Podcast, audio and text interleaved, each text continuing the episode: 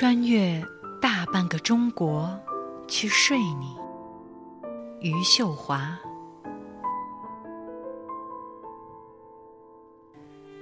其实，睡你和被你睡是差不多的，无非是两具肉体碰撞的力，无非是这力催开的花朵。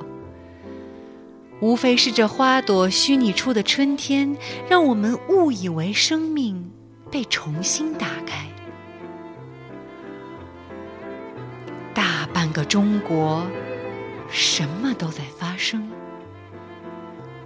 火山在喷，河流在哭，一些不被关心的政治犯和流民，一路在枪口的迷路。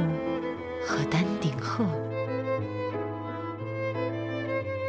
我是穿过枪林弹雨去睡你；我是把无数的黑夜摁进一个黎明去睡你；我是无数个我奔跑成一个我去睡你。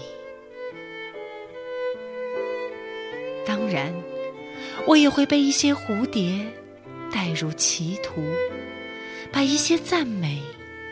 当成春天，把一个和横店类似的村庄当成故乡，而他们都是我去睡你必不可少。